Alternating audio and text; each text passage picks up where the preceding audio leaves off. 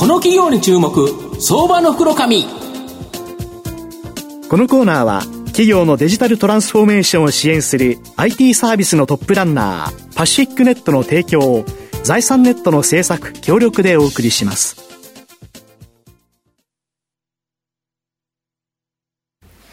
ここからは相場の福の神財産ネット企業調査部長、藤本信之さんとともにお送りいたします。藤本さん、よろしくお願いいたします。毎度、相場の福の神こと藤本でございます。お願いいたします。マーケット爆落してますが、元気を出してですね、行きましょうと。はいあのー、やはり来週、今週、明日でですね、まあ明日スキーということもありですね、うんはい、また決算発表も終わると。来週からですね、やっぱり気分が変わるぞと言えばですね、やっぱここでやっぱ買わざるを得ないだろうと。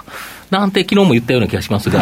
えー、今日もですね、頑張って、で、明日になればですね、まあ明日になるという形なので、まあ、小泉さんのようなこと言ってますが、頑張りましょうと。で、今日ご紹介させていただきますのが、証券コード3976、東証マザーズ上場、シャノン代表取締役社長の中村健一郎さんにお越しいただいてます。中村社長、よろしくお願いします。よろしくお願いします。よろしくお願いいたします。シャノンは東証マザーズに上場しておりまして、えー、現在株価1204円、えー、1単位12万円少しで買えるという形になります。東京都港区、みたいにですね、本社がある営業支援を行う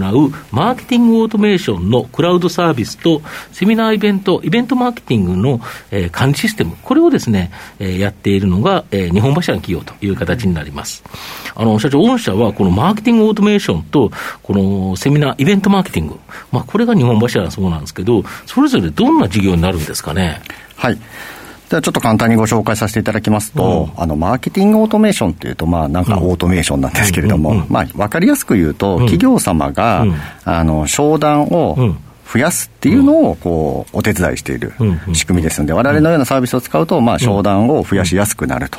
まあ、いうようなものです。でまあ、あの特にですね、まあ、例えばオンラインですと、あの例えばじゃあメールを開けた、開けてないとか、まあ、自社のホームページをどれぐらい見てるか見てないかとかですね、まあ、そういったものが全部データとして取れますので、まあ、本当に関心のある人だけにアプローチすれば、まあ、確率高く商談化することができるというサービスで、まあ、特にこういう今コロナのこういう状態で、皆さん例えば B2B で、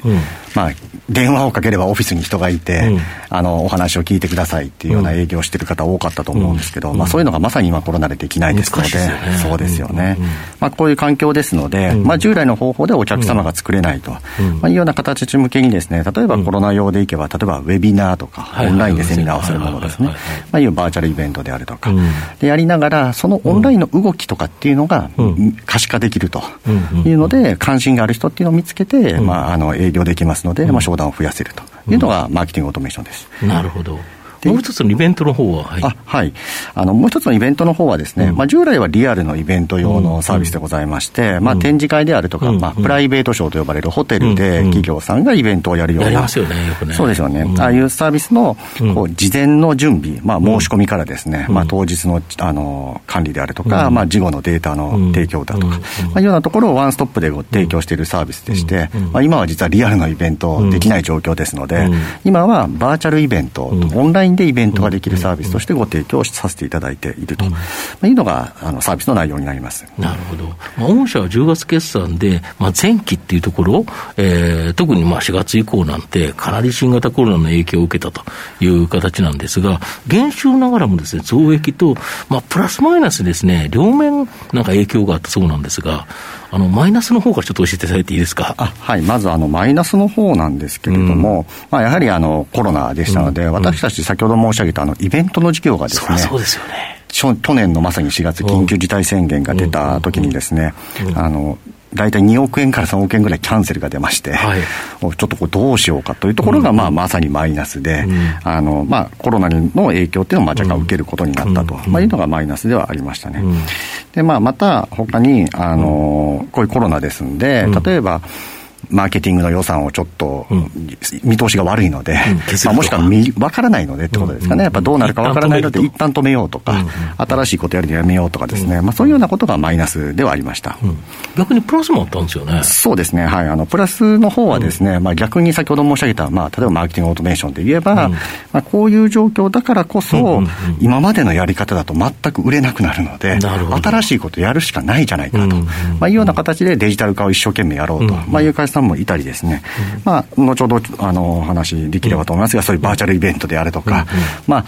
今できることを違うことをやろうというところ自体がまあ追い風にまあなったと、まあ、いうようなこともありました、なるほど、まあ、リアルイベントの減少分を、かなりこのバーチャルなイベント、どんなものなんですか、これ？具体的にそうですね、あのまあ、実際、私どもそのリアルのイベント用のシステムではあったんですけれども、うん、まあ、その部分がやはりこう今、できない、まあ、会場を使ってできなくなったので、うん、まあ、オンラインで攻めて、うん、まあ、例えば多くの見込み客の方を集めて、自社のサービスであるとか、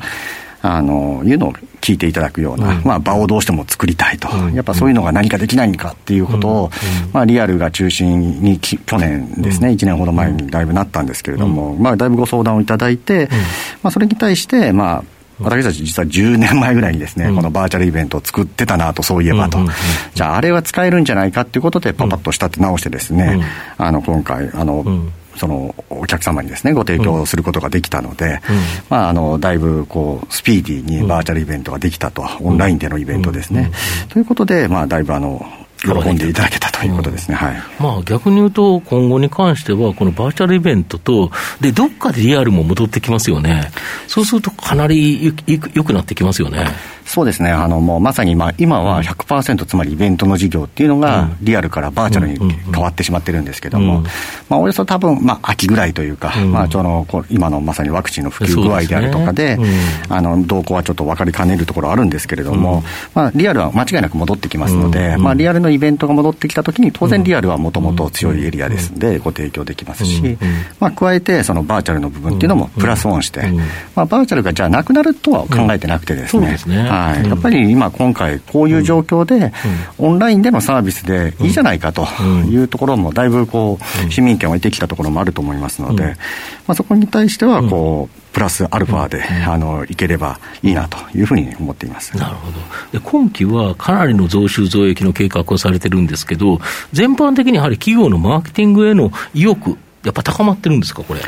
そうですね、やはりあの企業さんのまあマーケティング、やっぱまあ先ほどお話ちょっとした、やっぱり変わっていかなきゃいけないよね,、っていうのは変ですいわゆるデジタルトランスフォーメーションが DX 化を進めないと、今までのやり方では物を売れないと。いうことですか、はい、もうまさに、うん、例えば今、会社に電話しても、電話出てもらえないので、そうですよね。まあ、当然、訪問してもいらっしゃらないですし、うん。うん、という状況の中で、今までと同じ水準を保つには、やり方を変えていくしかないと、まあ、いうところはやっぱり皆さん、あのもう分かってきつつあると、まあ、去年、最初、緊急事態宣言が出て半年ぐらいまでは、まあ、そのうち戻るんじゃないかっていう楽観的な見方もやっぱり一方であったんですけど、我慢すりゃいいと。はい。まあ、ただやっぱり1年経って今この状態ですから、まあ、やはり、まあ、やっぱり変えるところは変えていこうっていうのは、まあ、だいぶ出てきてるのかなと、うん、まあ、いうところは追い風かなというふうには思っています。なるほど、でまあ、バーチャルイベントのところ、まあ、10年前に作ったシステムを回収されたとおっしゃられたんですけど、今、逆にですね、逆にっていうか、さらにその、あの開発を行って、新たなバージョンというか、やはり今の時代に即したもの、これを今、開発中だとか。あはい、ありがとうございます。あの、ちょうどですね、うん、直近の12月にですね、はい、えー、シャロンとしては、あの、子会社で、時空という子会社を作りまして、はい。はい、まあ、この会社で新しいバーチャルイベントのサービスを、うん、えー、作ろうということで、うん、あの、意図的に作ったんですけれども、こちらですね、内容の方がですね、うん、まあ、いわゆるこう、ゲームテクノロジーを活用した、まあ、3DVR 方式の、すごいですね。あの、オンラインでのイベントとい。うものを、えー、開発しておりまして、はい、なかなか言葉で言っても皆さんピンとこないので、例えばっていうイメージですね、皆さん知ってそうなものだと、例えば、集まれ動物の森みたいなゲームとか、例えば、最近流行ってるのは、フォートナイトとか、ああいうこう、はや、こう、3D のゲーム的な人動動かして空間の中で歩いていけるというような、まあ、ああいう仕立てのビジネス向けのイベントサービスっていうのっていうのは、まだ世界的に実は存在しない状態ですので、まあ、やはりそういったものの方がですね、まあ、来場した人も楽しくオンラインでいろんな情報収集ができたり、まあ、出店者もそこで気軽なコミュニケーションができたりと、まあ、いうようなことができるんじゃないかということで、まあ、あの積極的にあの開発しようということで、まあ今年の秋ぐらいですね、をめどにですね、あのリリースをしたいと思っておりましして、まあ、今、一生懸命、チームの方で開発しているという状態です。なるほど、本来は戦ってばっかしですもんね、だから見つけたらばーっと撃っちゃうっていう形ですけど、これ、あれ、見つかったら、パッと、あこの人いたら、パッと飯交換とか、そういう機能とか、なんだかんだある可能性があるということですか？そうですね。で、いろんな面白そうなのがあった、あこれ、イベントがやってるとか、実際に説明がやってるとか、それがやれたら結構面白いですよね。そうですね。やっぱりまあ今、例えばですけど、じゃあ海外の企業さんのサービスを聞きたいとかいうのも、例えば、あの、出店で日本に来てもらえないですから。難しいですよね、はい、だからそういう意味だとやっぱり世界的なビジネス的な交流っていうのはやっぱなかなかできないとか、まあ、もちろん地方と東京っていうのもありますし、まあ、そういう意味だとまさに時間と空間を超えたサービスっていうのができるようになるんじゃないかということで私たち自身もこう期待しているというところです。はい。御社の今後の成長を引っ張るもの、改めて教えていただきたいんですか。はい、ありがとうございます。あの、当社ですね、先ほど申し上げた、このマーケティングオートメーションのサービス自体が、うん、まあ、いわゆるサブスクリプション型の、うん、まあ、サブスク企業です。ですね。はいはい、今、売上としては大体、こう、サブスクの部分だけでも、まあ、10億円を、まあ、今年で超えてくる、うん、えー、規模感がある、うん、えー、会社ではあります。なので、まずはそのサブスクの部分をしっかりお客様を増やしつつですね、まあ、拡大をしていって、うん、えー、まあ、そこは、まあ、基礎的には利益率高いモデルになってますんで、まあ、そこでやっぱりしっかり成長していくと。でまあそのまあ、マーケティングオートメーションといってもですねやっぱり周辺領域マーケティング全体を私たちやってますんで、まあ、特にそのアドテクノロジーとかですね、まあ、最近あの M&A の発表もさせていただきましたけど、ね、デジタルマーケティングの会社買ったんですよね。そうですね、そういった分野もあの M&A させていただいているので、まあ、そういったところもこうクロスセルとかしてですね、まあ、収益拡大をしていくってことも成長していけると思いますし、まあ、先ほどお話ししたようなその、バーチャルイベントの、まあ、時空とかですね、うん、まあ、こういった新しいバーチャルイベントも開発していきますので、まあ、イベント領域も、まあ、コロナが収束したらリアルもできるし、で、バーチャルっていうのも市民権を得たところっていうのはしっかり時空で取っていくしという意味で、まあ、新しく、まあ、この2つの軸をですね、まあ、より範囲を広げて、まあ、伸ばしていきたいというふうに考えています。うん御社のお話を今伺ってると、本当に今回の新型コロナの対応とかで、うん、あの相手さんのお客様の方もね、だいぶいろんな苦戦もされてるけど、うん、御社の方のこういろんな仕組みを使うと、なんか、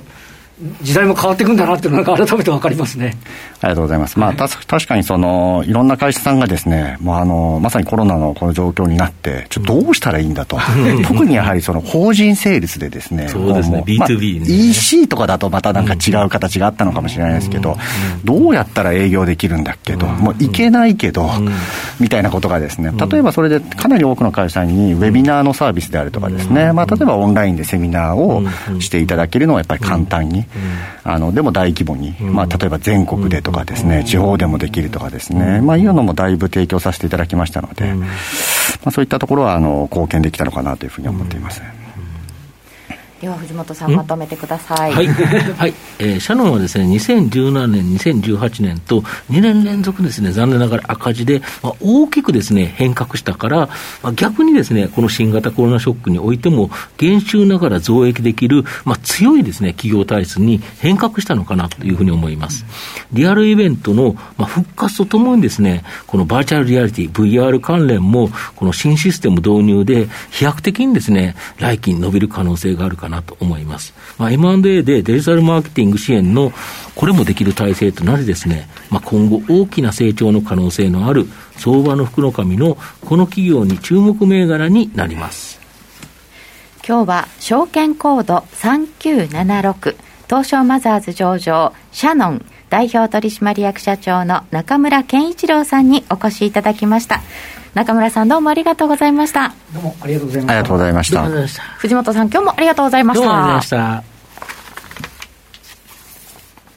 企業のデジタルトランスフォーメーションを支援する IT サービスのトップランナー東証2部証券コード3021パシフィックネットはパソコンの調達、設定、運用管理からクラウドサービスの導入まで企業のデジタルトランスフォーメーションをサブスクリプションで支援する信頼のパートナーです。取引実績1万社を超える IT サービス企業、東証2部、証券コード3021、パシフィックネットにご注目ください。この企業に注目、相場の袋紙。このコーナーは、企業のデジタルトランスフォーメーションを支援する IT サービスのトップランナー、パシフィックネットの提供を財産ネットの制作、協力でお送りしました。